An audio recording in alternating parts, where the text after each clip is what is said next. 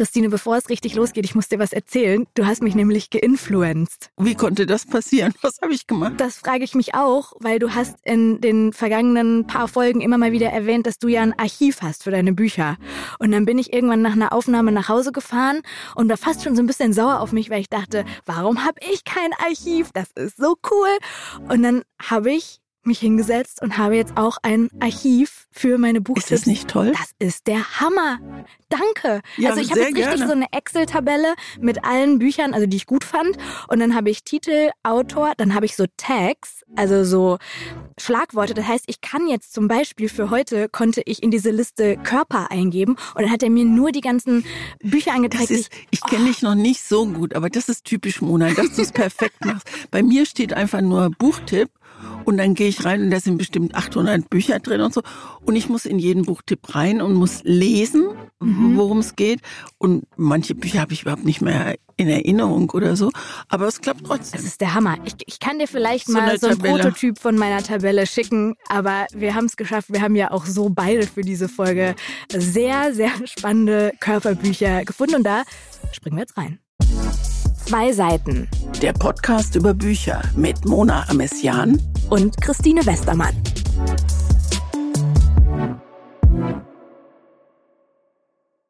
How is it? Ich hab's dir versprochen. Irgendeine Folge steige ich ein mit How is it? Da habe ich übrigens, habe ich aus meinem privaten Freundeskreis, haben mich mindestens vier Leute angeschrieben und haben gesagt, how is it? Ich habe es gehört. Genau. Das war so cool. Aber vielleicht kann man ja wirklich einsteigen mit How is es und zwar so körperlich. Also wie geht's dir einfach nicht emotional, sondern rein körperlich? Mir, es? mir tut's Knie weh. Ah, Es ist nicht der Rücken. Wir haben eine lange Reise gemacht mit dem Auto und ich war meistens Beifahrer, das mache ich gerne, weil kann ich besser gegengucken. Und vor mir waren die Thermoskanne, der Proviant, der Michelin-Führer, so Zeug. Und ich hatte überhaupt keine, keinen Platz für meine Füße. Ah. Und dann habe ich, glaube ich, über 3000 Kilometer die Knie angezogen. Und jetzt merke ich richtig, dass es weh tut. Jetzt war ich bei der Osteopathie und dann drücken die ja, äh, äh, kneten die dich ja ins Nirvana, was ich toll finde. Aber ich merke das jetzt, es ist wie Muskelkater. Apropos, ich habe richtig Muskelkater. Was ich hast hab, du gemacht? Ich habe jetzt länger irgendwie so ein bisschen Sportpause gehabt, weil ich also so einen Anflug von einem Schnupfen hatte, so ein bisschen Halsschmerzen immer morgens und dann bin ich immer sehr vorsichtig mit Sport. Und dann habe ich jetzt wieder angefangen und war gestern laufen. Und weil meine Kopfhörer nicht geladen waren, als ich loslaufen wollte, habe ich gedacht, ach komm, dann machst du so ein kleines YouTube-Workout vorher zu Hause. Das heißt, ich habe dann erst die 20 Minuten, in denen meine Kopfhörer geladen haben, zu Hause Sport gemacht und bin dann noch laufen gegangen. Und das merke ich heute total. Aber ich weiß nicht, wie es dir geht. Ich mag ja auch Muskelkater, weil man dann irgendwie das Gefühl hat, irgendwas war richtig, von dem man sich Aber ich bin hat. schon wieder wirklich fasziniert, wie du dich um deinen Körper kümmerst. Das äh, 20 Minuten Workout. Ich hasse Gymnastik.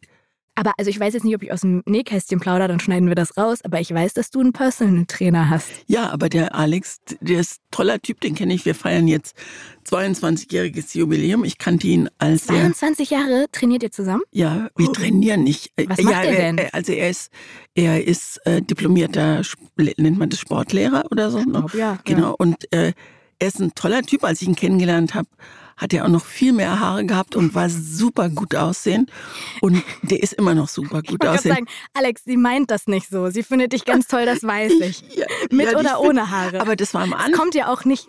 Kommt Nein, ja auch sie nicht hat noch Jahre. viele Haare, aber manchmal, wenn ich hinter ihm herlaufe, sehe ich, es lichtet sich. Und das war aber, ich fand das am Anfang ganz, ganz merkwürdig, einen, einen richtig gut aussehenden Typen als Trainer zu haben, weil ich komme da morgens, stehe ich um halb acht, ich sage jetzt mal nicht wo, äh, stehe ich dann und Alex, ne, groß und gut aussehend und ich kleine Augen und gerade mal das Gesicht gewaschen und so. Aber auch immer gut aussehen. Das muss ich ja jetzt mal an dieser Stelle sagen. Ja, da, ich hätte dann schon, ich glaube, ich habe mir am Anfang sogar die Wimpern getuscht, aber das ist völlig sinnlos, weil Haben wir du- alle schon mal gemacht, um zum Sport zu gehen. Komm oder on. so auf jeden Fall.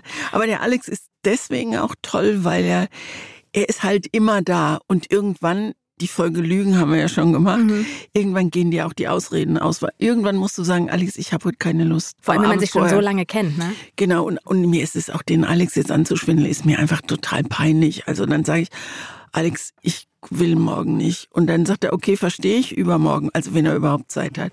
Und das ist toll, weil Alex steht halt auch im November, wenn es usselig ist und nieselt und so, ist Alex da. Und das ist toll, dass du mit jemandem. Genau, aber warum hast du Alex? Also, weil du hast jetzt gerade zu mir so, als wäre das was total Besonderes, dass ich mal laufen gehe und äh, so Sport mache. Weil ich sonst nicht machen würde. Ich mache es jetzt nicht, weil ich, weil ich das so toll finde. Ich weiß, dass ich mich um meinen Körper kümmern sollte. Ich finde, das habe ich auch lange jetzt gemacht und mache es ja immer noch. Ich mache auch Pilates, obwohl ich auch das, wo ich so denke, das ist ja wie Bodenturnen, ja. Und ich habe eine tolle Pilates-Lehrerin, die mich auch äh, wirklich also schon, ne, so, das ist richtig. Ist das auch dann eins zu eins oder bist du in so einem Kurs? Nicht, ist auch eins zu eins. Mhm. Ich will nicht mit anderen Leuten, äh, wenn an, das andere Leute sehen, dass ich nicht richtig hochkomme oder so, weißt du? Wenn Meinst du, es hat was damit zu tun, dass du in der Öffentlichkeit ja, stehst? Ja, ganz bestimmt. Deswegen habe ich das gemacht. Ähm, wo war ich? Bei, der, bei Alex? Dass ich gefragt habe, warum du das mit ihm machst, weil also wie wichtig dir auch so Aussehen und, und Körper ist in deinem Leben. Also ich habe gemerkt, dass Laufen toll ist für die Ausdauer und ich esse und trinke gerne und ich habe einfach, und damit sind wir super beim Körperthema, ich habe einfach in den letzten, weiß ich nicht, ich habe, muss, man muss, man kann es anders sagen, ich habe mit jedem Jahrzehnt zehn Kilo zugelegt. Mit jedem Jahrzehnt. Also in jedem. Seit, in, also seit immer, oder? Ja, irgendwann habe ich das mit den Wechseljahren also schon mitgekriegt. aber, aber, nicht so mitgekriegt, dass man da sich mit irgendwelchen äh, guten homöopathischen Sachen drauf einstellen kann. Und außerdem, und das ist der Hauptgrund, das sind 90 Prozent, ich esse und trinke gern. Und damit ich nicht noch umfänglicher werde, Gibt's Alex. Dicke, gibt's Alex und ich bewege mich. Und ich habe einfach gemerkt in, in den letzten Jahren, dass es mir mit dem Bücken auch nicht mehr, dass es nicht mehr so einfach ist. Und dann habe ich gedacht, ich mache Yoga und dann haben ähm, tausend Tipps, mach Om-Yoga, ich habe keine Ahnung was, Om-Yoga, mach Herzens-Yoga, keiner.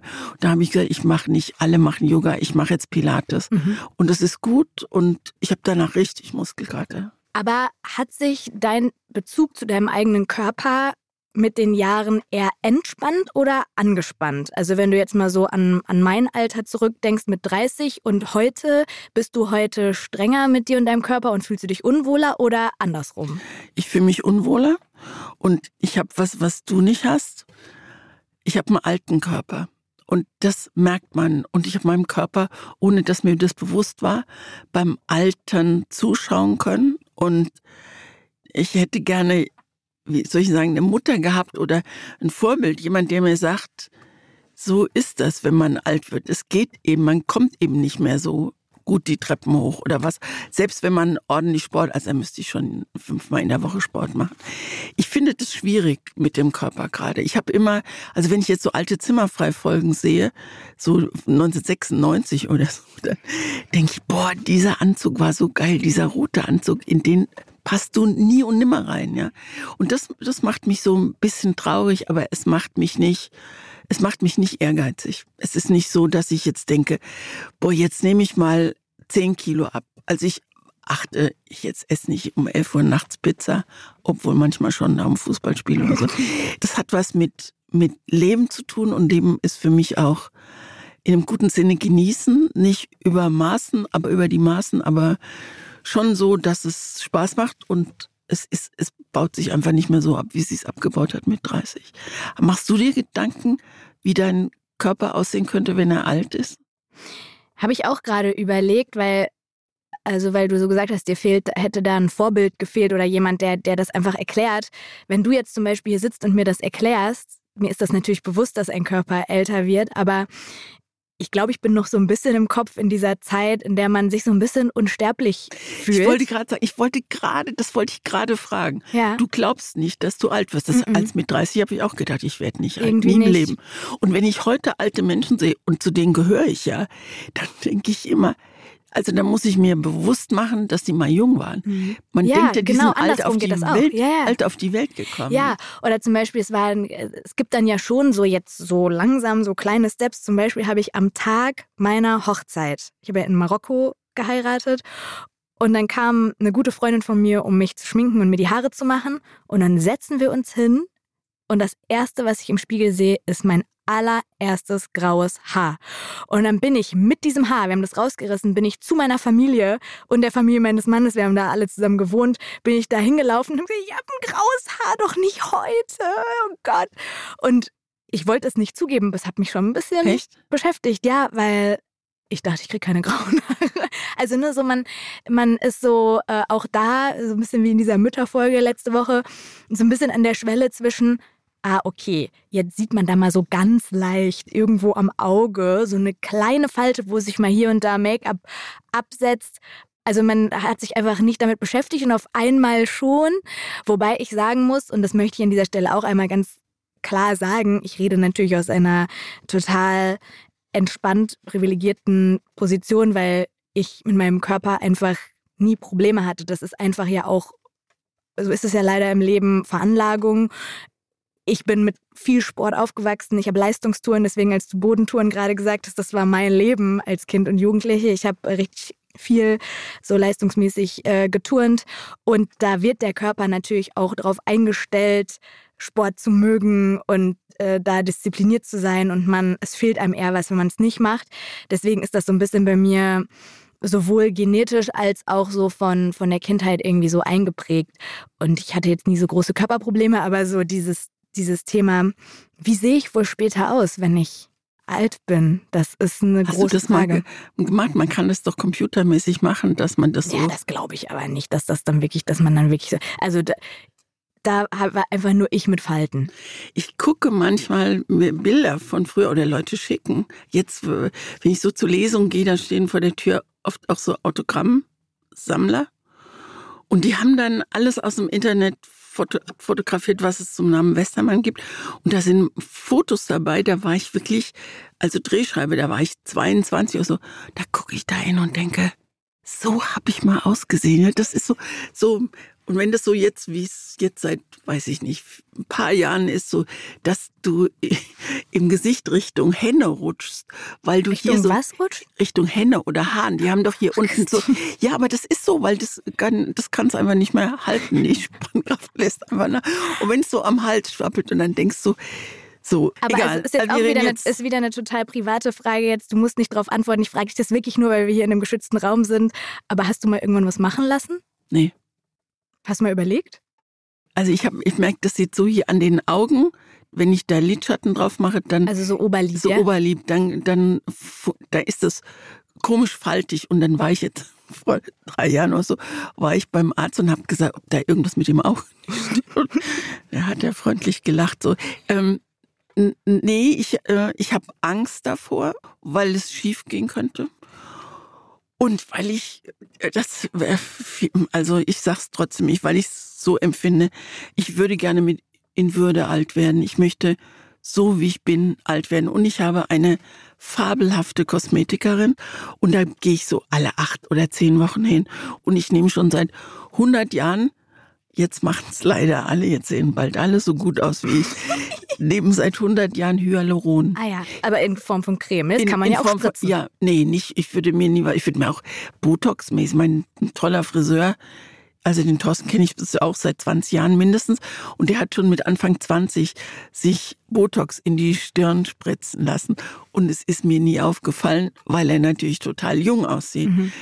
Das würde ich nicht machen. Das würde ich nicht. Und wenn du manchmal die Unfälle im Fernsehen siehst, Ja, das kann, kann natürlich auch nach hinten losgehen. Ich glaube aber auch, es wird immer normaler und es wird auch immer mehr drüber gesprochen und es ist fast schon so ein bisschen, switcht das in Richtung Statussymbol, wenn man sich auch recht jung schon Botox spritzt. Ich bin da auch sehr, sehr, sehr ängstlich, was das angeht, weil ich denke, da ist dann irgendwie so ein Nerven der ist unter meiner ja, ja, Bo- Haut. ja, Botox ne, ist, aber so. Hyaluron ist ja ein körpereigener Aber das Äh, baut sich Saft- ja noch langsamer ab Ja. als Botox. Und Ja. also, ne, ich bin da auch komplett, äh, lass da die Finger von. Ich fand es jetzt aber auch ganz spannend, als ich mir Gedanken drüber gemacht habe, so dieses Thema Körper. Da ist man natürlich schnell bei dem, worüber wir jetzt reden, so Aussehen, Schönheitsideale. Du hast ja auch in der letzten Folge gesagt, dass deine Mutter dich so ein bisschen dahin gebracht hat, dass du viel so auf Attraktivität und Äußerlichkeiten und so achtest. Aber Körper ist ja noch viel mehr. Zum Beispiel bin ich dann auf das Thema gekommen, Kontrolle verlieren. Also das ist, ist was, was mich total beeindruckt, wenn der Körper so ein Eigenleben entwickelt. Zum Beispiel, wenn man sich erschreckt. oder auch im positiven Sinne so Gänsehaut, verlieben Oder wenn du dich so. verliebst, also genau. wie, bei, wie bei dem Buch, was ich dir empfohlen ja, habe, da kommen wir gleich noch hin. so ein richtiges körperliches Ziehen verspürt mhm. habe, weil ich mich so gut identifizieren konnte. Ja, oder ich hatte jetzt so ein ganz tolles Beispiel für ich habe meinen Körper mal wieder so gespürt, wie ich das schon echt lange nicht mehr getan habe, weil wir waren in Italien im Urlaub und haben Canyoning gemacht. Hast du das mal gemacht? Nein, da, da in so Schluchten rum. Genau, du läufst okay. quasi durch eine Schlucht mit einem Guide im Neoprenanzug und durchquerst diese Schlucht, indem du die Wasserfälle runterrutschst oder springst oder kletterst, abgeseilt wirst und dann durch so Becken schwimmst. Und das war so eine, also Grenzerfahrung klingt jetzt krasser als es war, aber es war so neu für mich, weil wir waren fünf Stunden in dieser Schlucht. Fünf Stunden haben wir wirklich uns da teilweise 30 Meter irgendwelche Schluchten runtergehangelt. Äh, Der Körper musste Dinge machen, die er noch nie vorher gemacht hat. Ich war die ganze Zeit in diesem kalten Wasser und ich fand's so geil. Wirklich, ich war wie so, betäubt vor also Adrenalin und Spaß, weil mein Körper, ich habe das so alles gespürt und dachte dann, Mann, vielleicht sollte ich den mal mehr fordern, auch so im Alltag, weil unser Beruf ist so sitzen und reden ja. und es ist so wenig körperlich alles und das war zum Beispiel der Tag witzigerweise, bevor dieser Podcast hier erschienen ist und mein Kopf war vorher so woanders und so, was müssen wir noch machen und oh Gott, jetzt kommt das morgen und was ist, wenn das nicht gut ankommt und was muss ich posten und so wir hatten auch einen sehr gut aussehenden, coolen Guide, der im äh, Winter Skilehrer ist und im Sommer dann da so, jo, ganz toll. Der hat auch von diesen ganzen Wasserfallvorsprüngen da Salti runtergemacht und so. Ganz toller Typ. Und der hat dann gesagt, so bitte alle Wertsachen hier lassen, wir können nichts mitnehmen. Ich mein Handy weggepackt. Meinst du, ich habe einmal an diesem Tag an dieses Handy oder an das so eine hier? tolle Erfahrung. Ja, das war so schön. Das war wirklich ganz toll. Und da habe ich echt so am Abend gemerkt, boah, ich war so richtig schön fertig, so richtig kaputt und der ganze Körper hat wehgetan, aber in a good way. Mir ist noch was eingefallen zum Thema Körper. Ähm, als ich bin jetzt häufiger beim Arzt, als ich mit 30 beim Arzt war. Und mich macht das ziemlich kirre beim Arzt, wenn jemand über meinen Körper redet und mir Dinge erzählt, die ich gar nicht weiß. Also medizinische Sachen, was Quasi, ja normal was ein Arzt macht in seinem Arbeitsleben. So, wo, ich so denke, also A, erklär es mir so, wobei ich habe eine Ärztin, die es toll macht. Hast du auch schon seit 20 Jahren? Ja.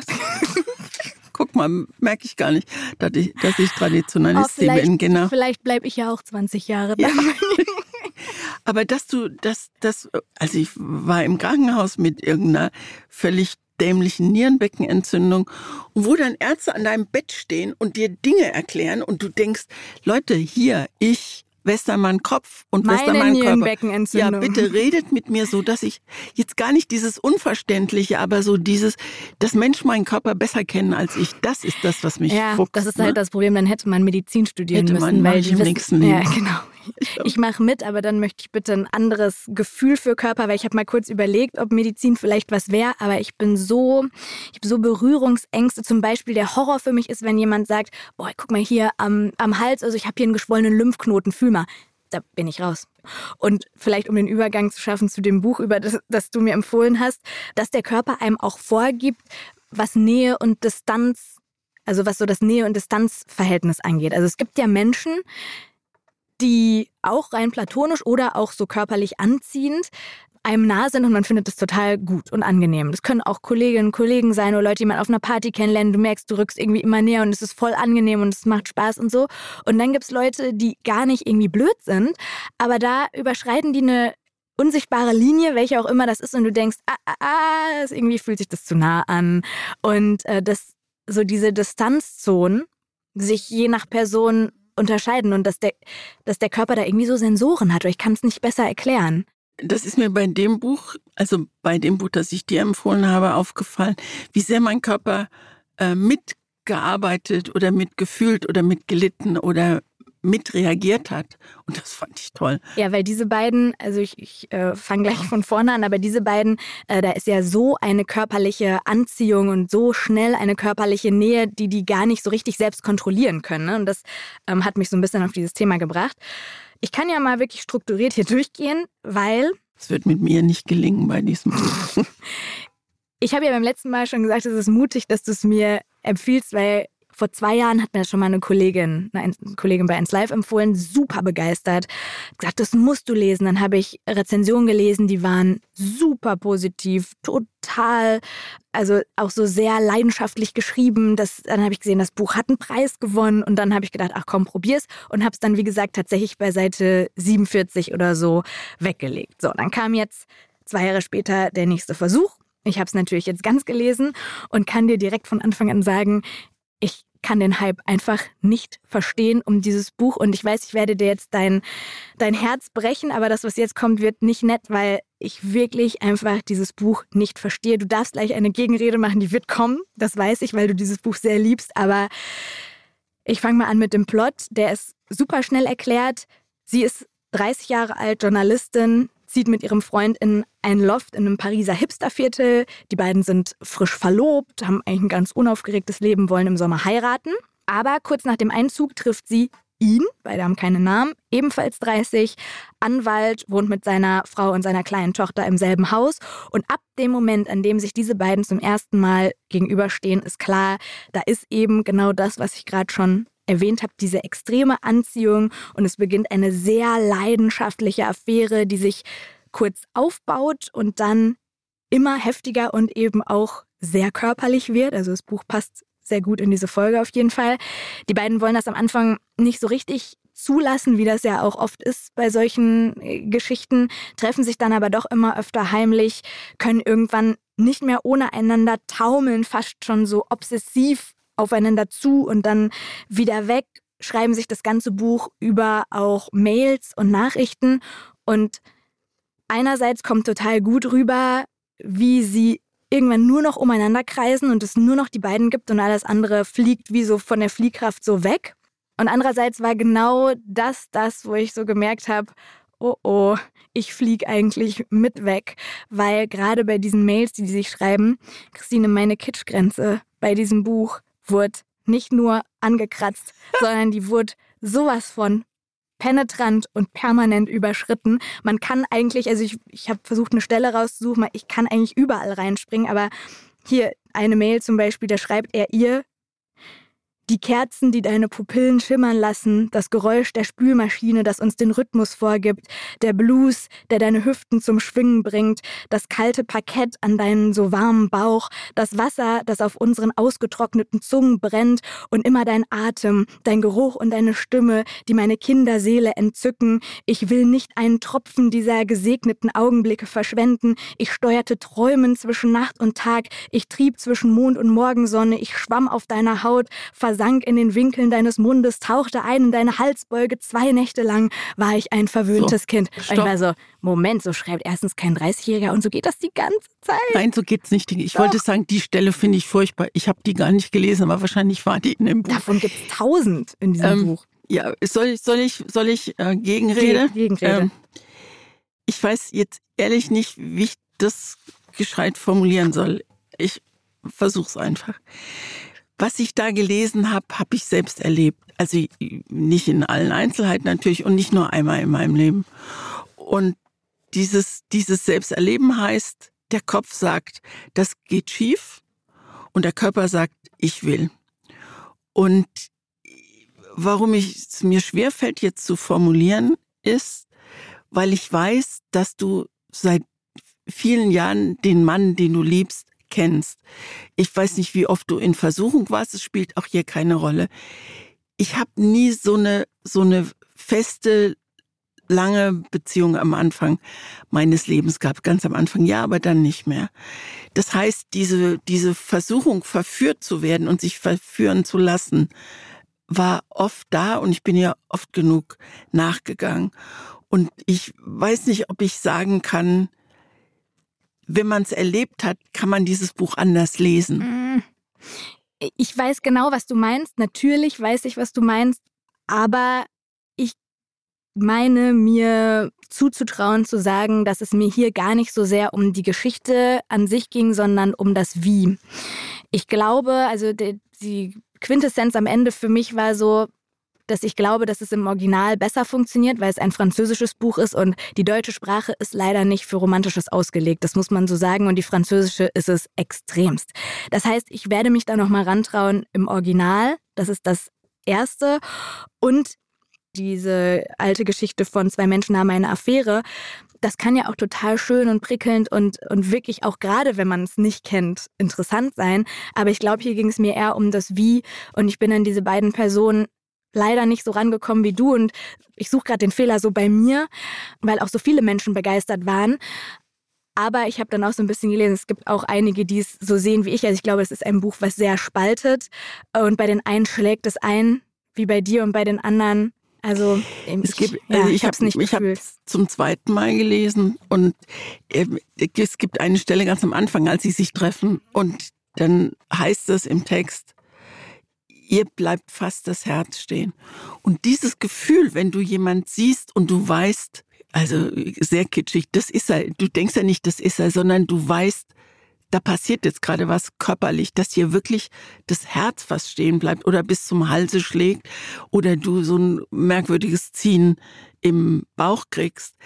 Diese körperlichen Gefühle, die finde ich einfach toll und die finde ich auch grandios sparsam beschrieben. Da sind auch Bettszenen dabei, die finde ich absolut lässlich. Die muss ich gar nicht lesen. Ja, das war mir auch zu viel. Ja, das gesagt. war, ich kann auch im Kino nicht so gut sehen, wenn Leute sich so küssen, weil ich so denke, ach nee, komm, ich weiß, wie es geht, muss ich mir jetzt nicht bei anderen angucken.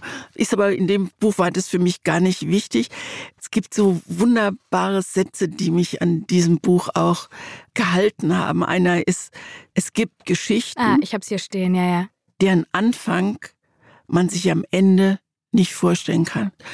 Und wenn ich dabei auch auf mein eigenes Leben und Lieben zurückgucke, weiß ich, wie wahr dieser Satz ist. Mhm. Wenn Beziehungen zu Ende gehen, wo du, wo du, also bei, bei, mir sind einfach mehr Beziehungen zu Ende gegangen als bei dir. Das ist einfach bei 50 Jahren, 50, 45, 45 ja. Jahren Altersunterschied so, dass du denkst, ich war doch so verliebt, ich war doch so verknallt, wieso endet das jetzt so, wie es ist. Und das, so ist das Leben. Es gibt Geschichten, deren Ende du dir am Anfang der Geschichte nicht vorstellen kannst.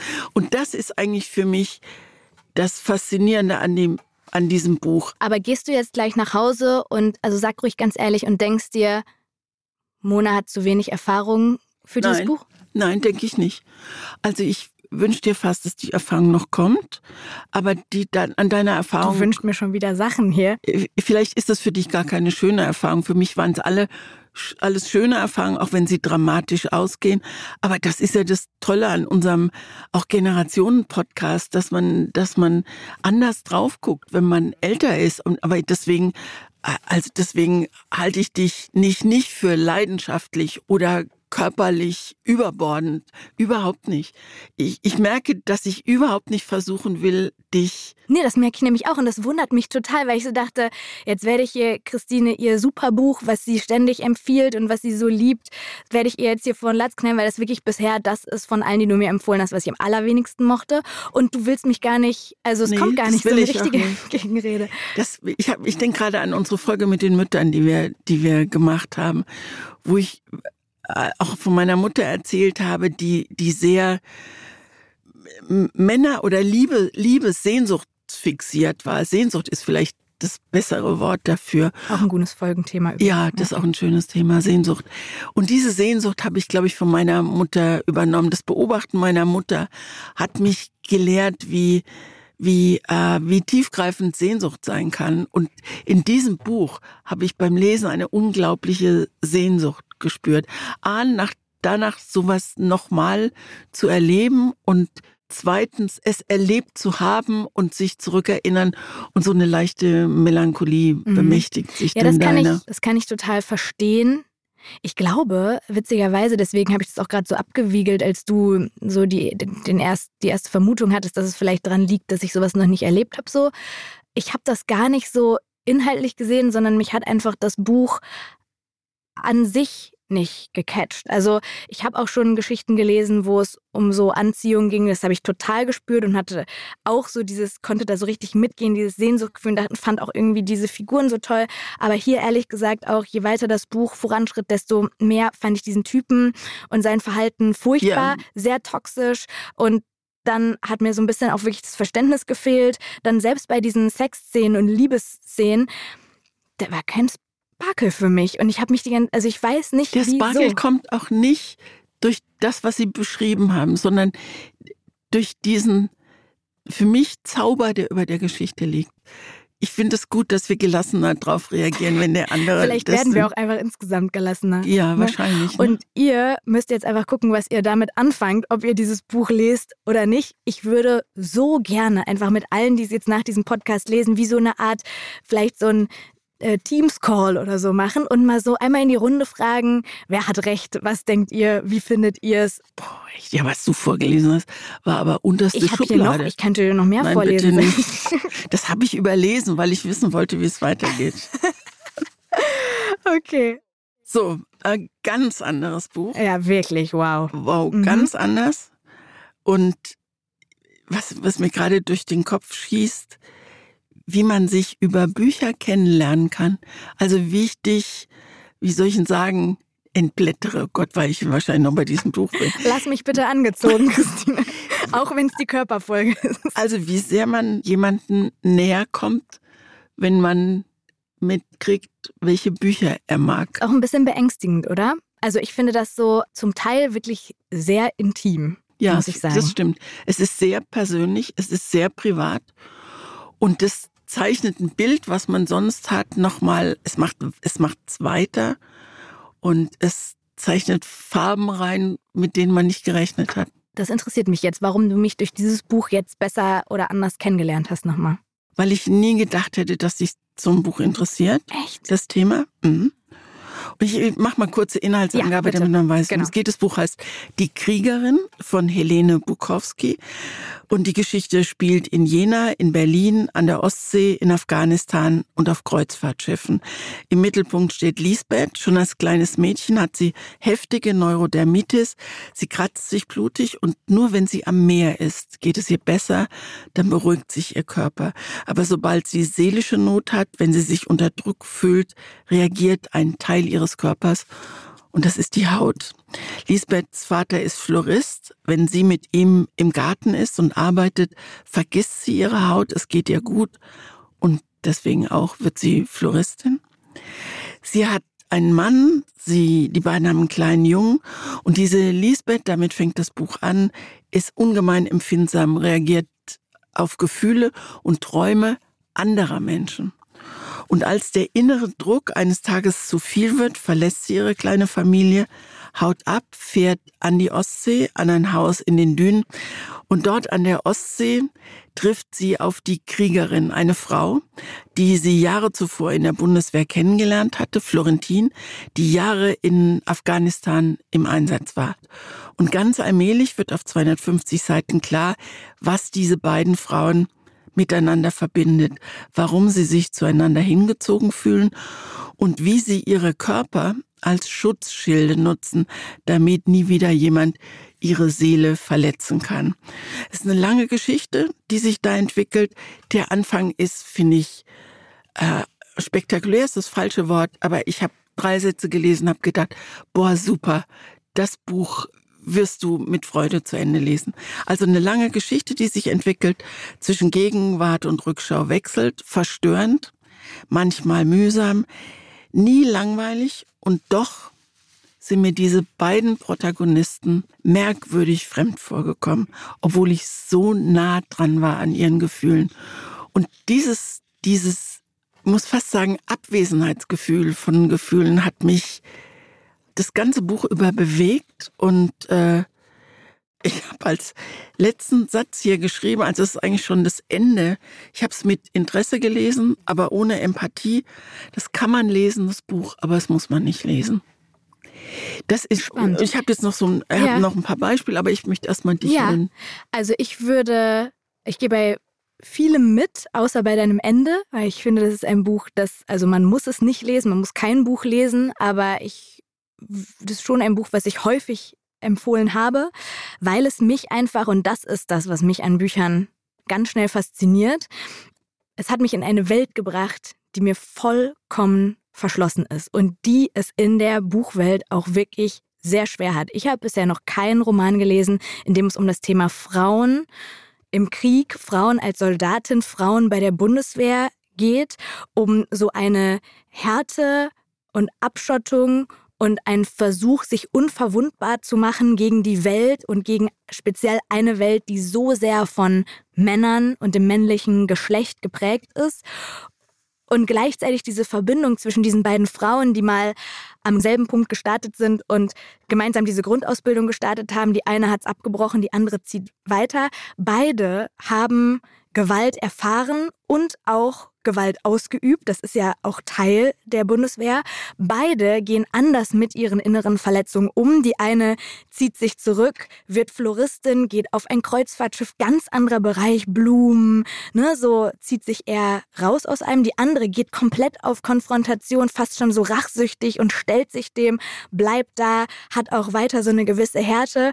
Dieses Buch hat mich so in seinen Bann gezogen, dadurch, dass ich einfach die ganze Zeit dachte, krass, es ist so anders. Es ist so anders als alles, was ich bisher gelesen habe. Und dieses Thema Körper, sowohl mit diesem Stählen und Muskeln aufbauen und einen Panzer aufbauen. Andererseits diese durchlässige Verletzlichkeit, dieses Kratzen, diese Neurodermitis, die die äh, Lisbeth hat.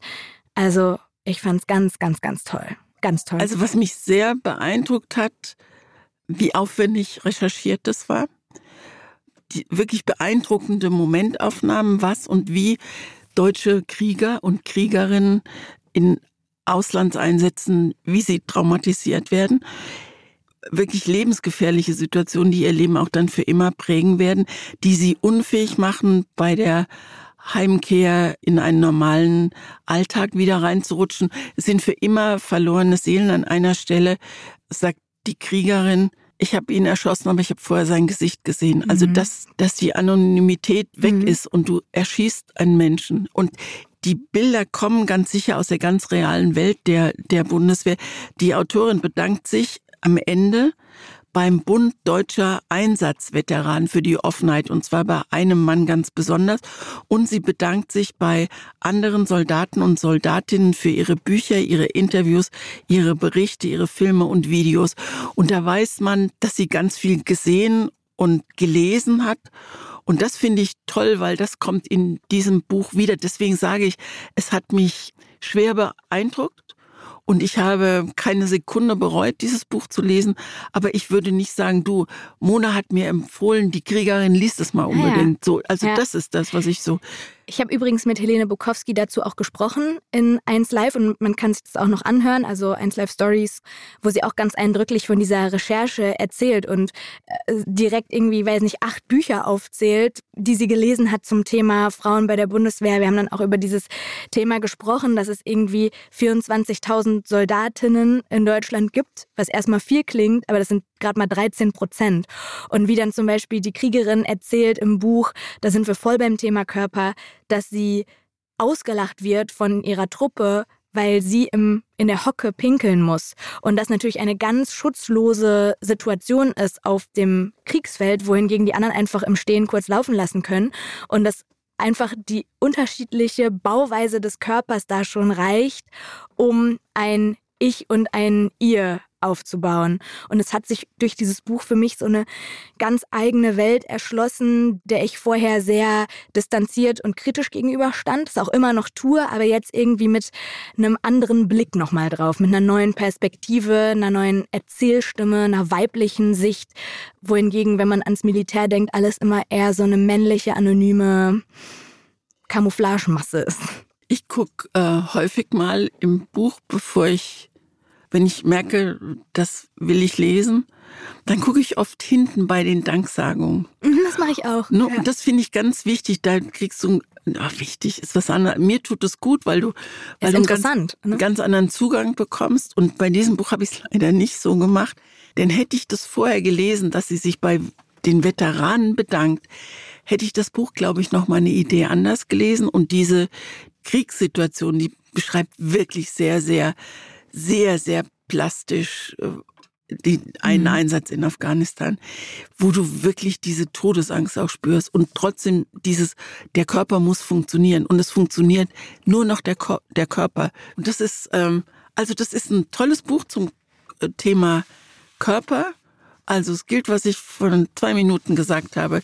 Ich würde sagen, Mona hat mir das empfohlen. Ich habe es gern gelesen würde es dir nicht weiterempfehlen, aber guck mal, folg mal Monas Empfehlung. Lies, lies es nicht, aber, aber ich habe Mona dadurch kennengelernt, dass die eine kleine Bundeswehrbiene ist. Genau. Das ist doch ein schöner Schluss. Genau. Das Einzige, was ich noch zu diesem Buch sagen möchte, passt schon in unsere Rubrik rein. Deswegen springen wir rein. Eine Frage, zwei Seiten. Ich habe ja letztens, habe ich dir erzählt, auf meinem Kanal mal gefragt, hey, wir haben ja diese Rubrik, eine Frage, zwei Seiten. Welche Frage wird euch am meisten interessieren, die Christine und ich mal im Podcast besprechen?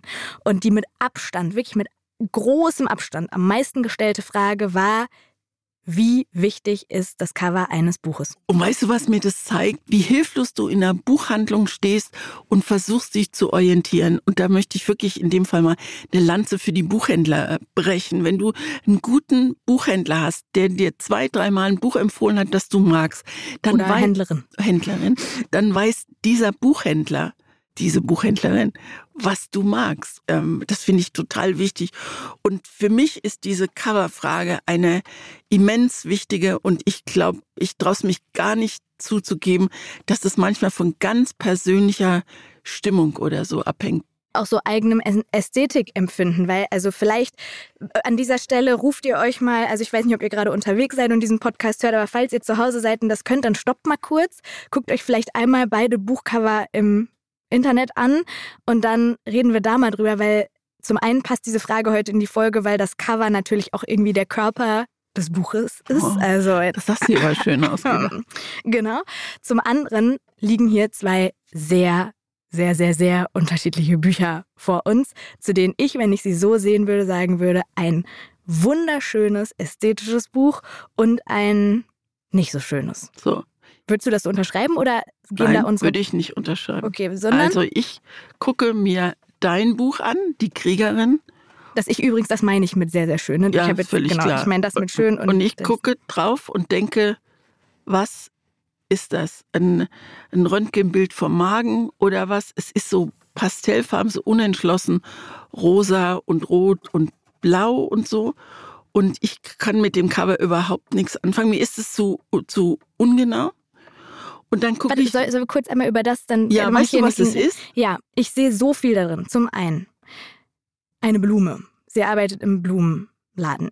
Ja, zum einen. Zweitens ist es so ein bisschen die Farbe von Haut, die sich abblättert. Das ist, passiert ja bei ihr auch im Buch mit dieser Neurodemitis. Dann eben dieser Kontrast, schön, bunt, sanft, zu hart. Und ich finde, dieses Buch ist voller Kontraste. Es geht immer um Stärke, Schwäche, verwundet sein, hart sein das hat das Ganze für mich nochmal so viel interessanter gemacht. Und deswegen ist das hier für mich ein sehr gutes Beispiel für ein fantastisches Cover.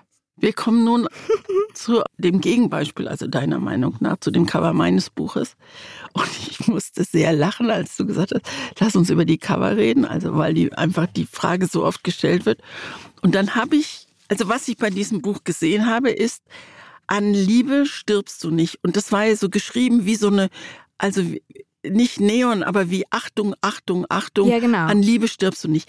Das da unten unglaublich dämlich kitschig, zwei Leute sich in einem Hauseingang sowas von gekünstelt und unnatürlich und kein bisschen erotisch küssen, sondern der Fotograf sagt, jetzt nimm mal seinen Kopf in die Hand und küsse sie. Und dann habe ich dich gefragt, ich habe jetzt die Taschenbuchausgabe, ist das bei auf dem Original auch? Und dann sagst ja. du mir, auf dem Original ist es genauso. Weil ist mir muss ich sagen, ist Fremdschämen dieses das Cover. ist Fremdschämen dieses Absolut. Cover. Ich finde es ganz, ganz schlimm und vielleicht war das auch so ein bisschen für mich die Hürde in dieses Buch rein, obwohl wenn man dann einmal drin ist, ne, dann ist man drin, dann macht das auch nichts mehr, wie das aussieht. Aber generell merke ich immer, ich habe ein Problem mit Menschen auf Covern, weil da ist es so wie bei dir mit Hörbüchern das limitiert meine Vorstellungskraft. Absolut, Weil jetzt sehe ich Gebe die dir- sich hier ja. küssen und vielleicht ist die für mich, sieht die für mich ganz anders aus. Ist die viel größer als er oder, äh, keine Ahnung, hat äh, eine ganz andere Figur oder so. Und hier, das, das, das macht auch, glaube ich, so ein bisschen diesen Gro- Groschenroman-Style, den ich da ja, so sehe. absolut, du hast dieses- völlig, dieses gebe ich dir Cover. völlig recht. Deswegen, das beantwortet, glaube ich, diese Frage ganz gut. Also auch für uns sind Cover wichtig. Ja, genau. Was ich viel entscheidender als das Cover finde, ist die Rückseite. Da steht dann, welche Preise es gewonnen hat, Pulitzerpreis, Man Booker Preis. Ich achte, also Pulitzerpreis ist immer ein, immer ein Favorit. Mein Booker-Preis auch. Beim Deutschen Buchpreis ist es mal so, mal so. Aber wenn zum Beispiel hinten drauf steht, Preis der Buchhändler. Das, das finde ich, also wenn man, wenn man sieht, dass es ganz normale Menschen gelesen haben und für gut befunden haben. Und was ich absolut mühsam finde, wenn ganz hinten, also auf der Rückseite schon bei der ersten Auflage, Gefälligkeitszitate stehen und dir wird es mit Sicherheit genauso gehen. Man wird von den Verlagen, bevor das Buch überhaupt erschienen ist, angefragt, haben Sie Lust, dieses Buch zu lesen? Wir können uns vorstellen, dass Ihnen das gefällt und würden Sie uns vorab ein Zitat geben, damit die es auf der ersten Auflage drucken können. Und das ist für mich ein absolutes No-Go. Ich lese das Buch, wenn es da ist. Und dann kann ich sagen, ob ich es gut oder schlecht finde. Aber vorher was ab. Und manchmal, wenn du das so liest, ich nenne jetzt hier absichtlich keine Beispiele, aber dann empfiehlt der Schriftsteller A das Buch der Schriftsteller B und sie empfiehlt dann das Buch des Schriftstellers A. Und dann denke ich, Leute, das müsst ihr... Und im Zweifel haben sie die Zitate gar nicht selbst geschrieben. Ne? So, das genau. ist, also ich finde, manchmal macht das Sinn in bestimmten Konstellationen. Ich mache das allein schon deshalb nicht oder beziehungsweise ich habe es nicht noch nie gemacht, aber ich habe es dann, wenn auch wirklich so gemacht, dass ich es gelesen habe und gesagt habe, ich lese es und danach entscheide ich, ob ich das mache oder nicht. Und habe dann auch schon mal gesagt, nee, sorry, schaffe ich nicht, was dann auch manchmal ein Synonym ist für, ich möchte da einfach kein Zitat von mir drauf haben. Aber es ist nun mal auch einfach so, dass sowas zieht, leider. Ich glaube, dass das wichtig ist heutzutage und ich will dich jetzt hier nicht ins Unbehagen treiben, aber auf der Taschenbuchausgabe von An Liebe stirbst du nicht ist vorne ein Sticker drauf. Ein Sticker. Ich wusste mit das deinem nicht. Zitat. Ist mir, ist mir total peinlich. Aber das habe ich, also was sein, das Zitat ist aus einer Radioempfehlung, WDR 2 oder WDR 5, wahrscheinlich beide, weil ich das Buch so klasse finde. Äh, und daraus haben sie, da haben sie es rausgenommen. Ne? Das Aber ist, wie findest äh, du das? Weil bei dir ist es ja wirklich echt auf super vielen Büchern steht wenn ein Westermann-Zitat drauf. Wenn es nicht so äh, also manchmal steht da drauf, tolles Buch, Ausrufezeichen. Und da mache ich richtig Ärger beim Verlag. Dann sage ich, Leute, das müsst ihr mir vorlegen. Und ich habe schon große Blumensträuße von Verlagen gekriegt, weil du kannst auch sagen, ich will also ist jetzt schwer übertrieben, aber ich glaube schon, dass man sagen könnte, nehmt es runter ja. und das würde bedeuten Auflage Ganze Auflage weg, ja, ja also, genau. Und, ähm, aber in der Regel, also was, in übrigens, der Regel fragen sie ja Ja, auch, in der ne? Regel ja. fragen sie und wenn es dann unzusammenhängend gekürzt ist, sage ich so nicht. Ja. Was ich auch nicht mag, wenn dann steht, da steht dann irgendwie was richtig Positives und dann steht Christine Westermann unten drunter und ganz klein steht über, hm, hm, hm, mhm, dann ja, genau. war das das Vorgängerbuch. Das Vorgängerbuch. Und das ist das eine ich auch immer beschiss. Mogel. Ja, ja, genau. Das darf einfach nicht sein. Nee, genau, ne? da, da, das finde ich auch, das sind einfach so Marketing-Tricks. Genau. Aber an sich finde ich es schon spannend, wie sowas so funktioniert und wie gut dann auch Namen auf Büchern. Manchmal steht ja hinten drauf nicht mal mehr eine Zusammenfassung des Buches, sondern nur noch sechs Zitate von sechs sehr bekannten Menschen. Und dann kommt es halt darauf an, wer kennt wie viele bekannte Menschen. Äh, ne, da muss man so ein bisschen aufpassen. Aber ansonsten ist natürlich der Körper eines Buches, also Vorder-, Rückseite, das, was am Ende die Verkaufsentscheidung ist, wenn man nicht, genau. wenn man nicht hier einen Buchpodcast hört und dann gezielt irgendwo hingeht und sagt, ich will das oder das.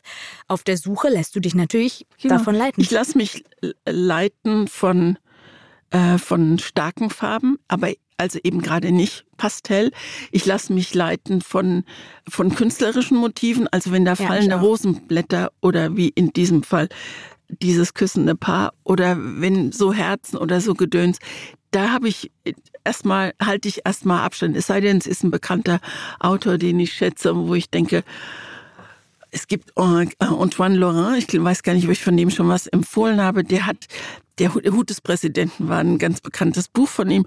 Und da ist vorne der Eiffelturm drauf und auf dem Eiffelturm hängt so ein Hut. Ja. Mhm. Und fortan haben die bei allen Büchern, die Laurent geschrieben hat, immer den Eiffelturm. Dann hing mal ein Herz am Eiffelturm. So fand ich schlimm. Ich sagen, es klingt furchtbar. Es klingt, es war immer hellblau, hellblau, weiß und rot furchtbar, aber wenn du dann den Autor kennst, dann weißt du, das Buch hat genau, nicht den Kitsch-Faktor. Ne? Genau. Ähm, bevor wir das beenden, wie wichtig war dir das Cover immer bei deinen Büchern? Du hast jetzt schon so einige geschrieben. Wie waren da so die Prozesse? Die Prozesse waren immer ganz klar, äh, dass ein Westermann-Foto vorne drauf ist. Ich bin kein Schriftsteller, ich bin Journalistin und ich schreibe keine Romane, ich schreibe übers Leben und in allen Büchern über mein eigenes. Und ich manchmal beim Signieren oder so von dem neuen Buch, dann kommen Leute mit dem ganz alten, was 1999 erschienen ist. Und da stehe ich da in einer Latzhose mit Kleidergröße 36. Also und, wieder beim Thema Körper. Ja, und habe da eine Kette an, wo ich denke, wieso hast du diese Kette zu der Latzhose angezogen? und, so, und dann gucke ich da hin und denke, interessant, was aus einem geworden ist. Also auf allen meinen Fotos sind, mhm. ist Westermann drauf. Und ich finde auf dem neuen Foto das Foto auf dem neuen Buch das Foto. Das finde ich richtig schön. Da kann ich mich das ist super. wieder, Voll wieder so lila, ne? Genau, ja. das sind schöne Farben. Und das hat übrigens der gleiche Fotograf gemacht, der auch unser Podcast-Cover ja, genau. geschossen hat. Ben Knabe und Ben, ja, ben macht, toll. tolle, macht tolle Fotos. Den kenne ich auch noch von Zimmerfrei, da hat er uns fotografiert. Und äh, mal gucken, was ich zu dem Cover in zehn Jahren sage. Ja, genau, dann sprechen wir uns nochmal. wieder. Ich fand, das war eine interessante Körperfolge. Ja, fand ich auch. Und ich finde, dass wir so das finde ich so schön, dass wir bei diesen beiden Büchern mit so viel Leidenschaft rangehen, den anderen zu überzeugen, sondern dass wir uns so sagen, ja, das gibt's eben, die unterschiedlichen Meinungen. Vielleicht in zehn Folgen ist es uns komplett egal, was die anderen ja, Da bin ich ziemlich sicher. Wir bleiben erstmal bei der nächsten. Was machen wir denn da? Wir machen bei der nächsten Folge Einsamkeit. Wir reden natürlich auch über Einsamkeit, deine, meine, ob wir sie kennen, wie wir damit umgehen. Und das Buch, was ich dir empfehlen möchte, hat die Einsamkeit schon im Titel. Die Einsamkeit der Primzahlen. Kenne ich noch nicht. Äh, ich habe drüber nachgedacht, die drei und die fünf zum Beispiel, ja, die stehen ja ganz dicht nebeneinander. Mhm. Aber sie kommen nicht aneinander ran, weil da steht leider noch die vier dazwischen. Und, und so, so ähnlich geht es auch ein bisschen in Also es ist ein Mathebuch, ja? Es ist, ja, ich Abi 5 in Mathe, es ist ein super Mathebuch. Geschrieben hat es ein Italiener, Paolo Giordano.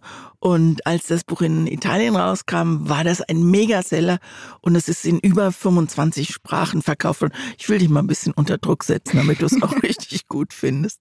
Gut. Ich empfehle dir ein Buch, das du hoffentlich auch noch nicht kennst, weil ich mich ganz doll drauf freue, weil es so ein, auch so ein Herzensbuch ist von mir, was total unterm Radar gelaufen ist. Und dafür nutzen wir diesen Podcast ja auch, um mal Bücher, bei denen wir denken, wieso hat die keiner gesehen, ja. mal aufs Tableau zu heben. Und zwar ist das das Buch Hitzewelle von Fabienne Marie oder Maris. Das weiß ich nicht, weil sie ist Schweizerin, aber sie hat auch französischen Ursprung in ihrer Familie und auch Italien. Also kann sein, dass man es Marie, aber es wird Maris geschrieben. Und in dieser Geschichte geht es um Jonathan, der ein sehr einsames Leben führt, das sich im Laufe eines sehr heftigen Hitzesommers radikal verändert. Dabei überlasse ich es. Ja gut, super. Boah, es ist eine, das ist das also es gibt viel Schönes an diesem Podcast und warum ich mich immer darauf freue. Aber ich freue mich immer auf diese Bücher, die ich, ja. die ich, die ich neu lesen darf. Und du bist für mich eine absolute, ah, du bist für mich eine absolute Größe beim Empfehlen. Und ich lese Bücher, Sagt die ich, Christine Westermann. Ja, aber äh, oh Gott, so. jetzt kriege ich rote Ohren. Ja, aber toll, Hitzewelle. Ja, toll, toll, toll. Hat wieder sehr viel Spaß gemacht. Mir auch, Mona. Und äh, wenn Sie, wenn ihr genauso viel Spaß habt, schreibt uns bitte. Äh, Mona ordnet das, Excel tabellt das und. Ich setze die Mails unter Schlagworte, dann kannst du nach nett, nicht nett und überhaupt nicht nett. Ja, so, das wäre das wär super. Und unsere ähm, Mailadresse, unsere Postadresse ist post.zweiseiten.eu. Gott, dass ich das ohne Zettel, ja? Der Hammer. Auch das werden wir bei Folge 200, werden wir das einfach so runterladen, ja, diese E-Mail-Adresse. Super, ich freue mich. Und was ich toll nochmal finde, wenn Themen kommen. Also wir haben, haben jetzt schon in dieser Folge haben wir schon wieder drei oder vier Sachen gesagt, die ich schon wieder vergessen habe. Ja, wir müssen da, da müssen. wirklich mal ein bisschen Ordnung in unsere Liste bringen. Aber also mein Kopf ist noch voller Themen ja, und ich glaube auch. deiner auch. Und äh, auch wenn es klingt, als wären wir nicht sortiert, wir haben eine Liste und da kommen dann eure Themen auch drauf. Körper zum Beispiel war auch ein Vorschlag von einer Hörerin. Also vielen Dank dafür und hoffentlich seid ihr nächste Woche dann wieder dabei, wenn es dir um Einsamkeit geht. Und empfehlt uns weiter. Das würde uns freuen. Ja, sehr würde uns das freuen. Ich freue mich auf dich beim nächsten Mal. Ich freue mich auch.